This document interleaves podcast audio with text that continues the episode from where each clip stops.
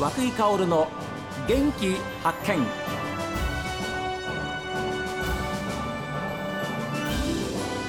おはようございます。和久井薫です。和久井薫の元気発見。一日の始まりは私が発見した北海道の元気な人と出会っていただきます。今週は美幌町にやってまいりました。東京大学大学院卒業の農学博士で東京の会社をお辞めになってですね農家さんになったというえ最高ファームの吉田匠さんです。ブロッコリーさつまいもじゃがいもスイートコーンとかいろいろありましたけれども、失敗したものもありました今まで。えっと、今年に関して言うとブロッコリーのあブロッコリーってあのいっぺんに全部作るんじゃなくてあのある程度ずつばらして作るんですけどその1ステージ分1区画分があの肥料が足んなかったみたいで全然大きくなんねえなみたいな のがあってそこはほぼ全然取れないみたいなところもあったりあの学ぶことはすごい多いですね。毎週毎週種まいて定食してっていうのがあの14ステージ分ということはブロッコリーを育てるのは大変なこ手間暇ですね。そうですねあれ全部手で取ってるって知ってます？手で、ね、一つ一つ手で収穫するって僕はあんまり知らなかったんですけど、はいはいはい。一つ一つ包丁を持って畑に入って手で取ってみたいなのは手間ですよね。ということはまあ種ですか？苗ですか？あえ苗を作ってから。苗を作ってじゃあ植えて。そうですね。でそれを13か4ぐらいブロックぐらいに分けて。あそうですそうです。で時間をを置いてう植えるわけですから時間差でこう取れますよね。あそうですね。でそれらを、えーカフェとかそういうところに出していく。えっとメインのブロッコリーは実はそこも恵まれていたんですけど美幌町の中で、はい、農業者さんがグループ作っていて、まあ、ちょっと有限会社だったかな？作っていてでそこがあのスーパーと契約していてそこを通じて直接スーパーに卸せるような仕組みはできていたのであだブロッコリーに関してはあの安心してさばけてるような感ー。じですね。他のものはどうなんですか？他のものはあの全然安心できなくてもえ。う一番安い売り方は市場に持ち込むが一番安くて。はあ。でそうならないためにもある程度は自分で、まあ、ネットとか使ってええ。販売していきたいねって今準備してるような感じです。あーそうですか。今準備してるのであどうなることやらって感じですけど。で実際にビホロにやってきてなんかこう思っていた通りの景色なりそんなこう実感があるんでしょうか今。思っていた通りの景色生き方をしているかどうかはちょっと分かんないんですけど、ええ。そもそもなんかそこまでこういうふうなもんだろうって想像していたわけじゃなくて、うん。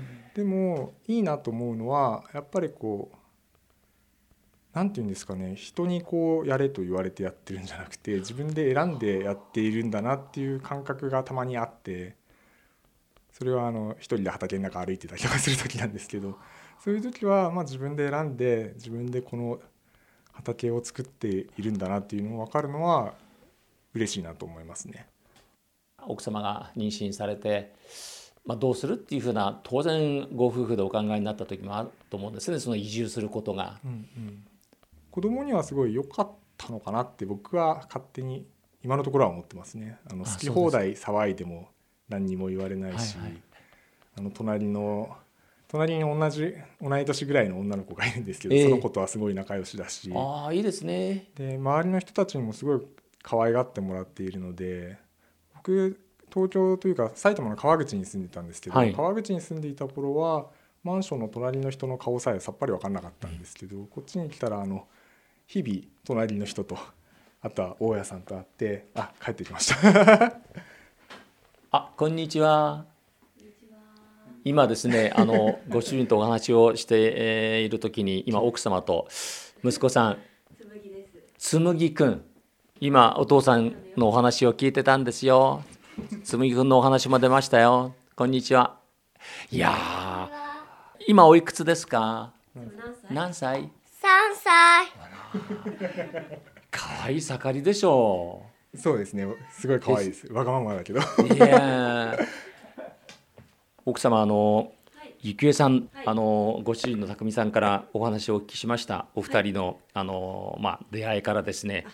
でこちらにいらっしゃる、はい。あのきっかけまでお聞きしたんですけれども、奥様あの農業をやってみようとうんうん。いうふうに思われたっていうことに関しては、あの奥様の方からそういう提案があったっていうふうにそうですね。おはい。聞きしたんですけれども、あのもともと農業にすごく興味があったこともあって、はい。まあ、いずれはやってみたいなって思うところもあったんですがなかなか、あのそれそれよりももっとやってみたいその科学コミュニケーションあの匠から聞いたかもしれませんが、はい。はい。そういうことやってみたいなっていう気持ちもあったので、え。そちらをある程度こうやっていく中でやっぱり自分がこうやってみたいことって何なんだろうって改めて考える機会がありまして、はい。でそういう中であのセカンドライフ、まあ、60過ぎてからではなくて、うん。あの今やりたい時にやってみようという思いが生まれましていでや夫と一緒に 農業をすることにしました。いかがですか？実際にビホルで生活されてみまして。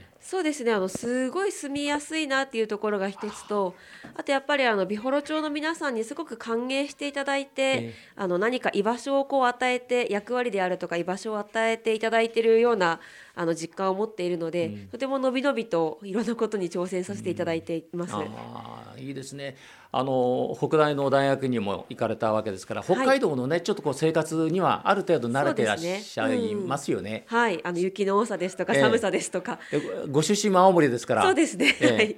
札幌とまたこちらの気候も若干違うので、はいはいどういう場所なのかなとは思っていたんですけど、意外と雪も少なくて住みやすいなという、え。まあ、あとはスキー場も近くにあるので、はい。あと冬のスポーツも盛んなので将来は子供になんかそういう冬のスポーツをやらせてもいいかなとか思ったりしています。悔いはないですか？こちらに移ってこられて。えっ、と全くないです。ご主人と同じですねじゃあ。そうですね。全くないというともしかしたら東京でやってきた仕事仲間がズキッとするかもしれないんですけど。はいあのその点に関してはあのあ東京に残って仕事をしてればよかった、まあ、そそちらの人生で得られたあの体験だとか経験だとか、っていうのもあると思うんですけどこちらに来てやっぱり自分たちで道を切り開いて楽しんでる姿を見せるというのがあの東京だとかいろんな地域に残してきた仲間に見せられる最大限のことなのかなと思っているのでそういう意味では全く後悔はないです。このお母さんお母さんの立場から、うんお子さんの教育とかね、そういう部分に対してのうんなんか思いとか、そうですね。そういったものはいかがですか？やっぱり教育の機会という意味ではあの東京の方が選択肢が多いのは一つ事実としてあるかもしれないんですが一方であのこちらに来て屈斜路湖でカヌーをしてみたりあのいろんなマウンテンバイクで、ねあの外輪山から降りてみたりそういう体験を通して感じたことはすごくそれって例えば東京から観光で来てややる体験としてははい。もうお金をすごく払ってプライスレスなものとしてた楽しむことじゃないですか、はいそういうものが本当に身近にある環境を多分使い倒してこそ、あのこの子の教育にとって価値があるんじゃないかなっていうのがすごく一点目としては思うところです。ええ。